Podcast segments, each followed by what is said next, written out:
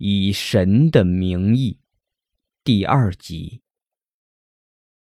因为当功力达到了九成，他们便能有幸去人类领域完成神指派的任务。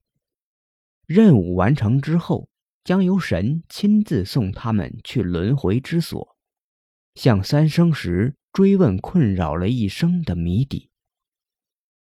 拥有七彩鎏金发色的人。在魔法森林的停留时间不会超过一秒，往往是前一秒钟才惊觉于自己发色的转变，后一秒钟已经被瞬间移动到了神的身边。进入魔法森林的第七年，我才第一次看到了七彩鎏金发。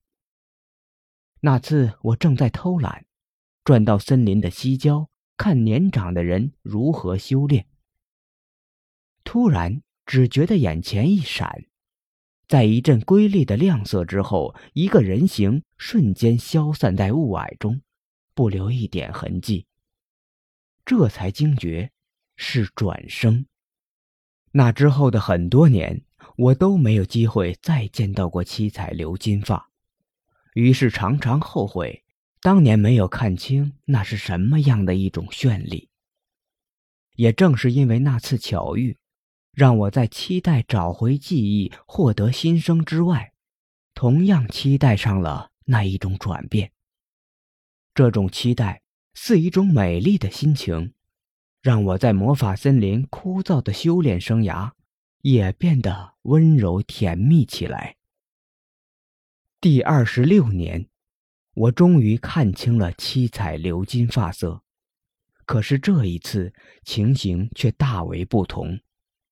又是一批新人加入，神立在祭坛上，威仪万丈，成为了日月星辰外更为闪耀的焦点。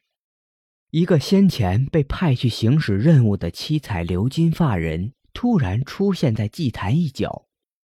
嘴角滴落了淡蓝色透明的鲜血，他面向大家，嘴一张一合，似想说什么，却什么也说不出，样子狰狞极了。神伸出左手，向他的方向轻轻一抹，他便如幻影般泯灭了。神说：“这是第一例任务失败的例子。”失败的人也可以找回回忆，却将被永远困在回忆中，无法获得重生。那种痛苦比失忆更令人难以忍受。第四十九年，终于轮到了我自己。那天清晨，我屏住呼吸，将身体幻化的像空气一样无所不在。在树木之间穿来穿去。突然间，一道奇异的光芒刺痛了我的眼。再睁眼时，我已在神的膝下。与我一齐出现的还有十一位魔法森林里的伙伴，大家是在同一时刻功德圆满的。神对我说：“去人类领域找一个叫莫青青的男孩。”教他像你一样飞翔。找到莫青青是在一所叫幼儿园的地方。我隐着身，只给莫青青开了眼，所以除了他，没人可以看到我。他很显然被我的美丽长发吸引了。他说我是神。神，一直以来我最仰慕的神。没想到，在这个七岁男孩的眼里，我也是神，不由得心里荡漾了些许自豪。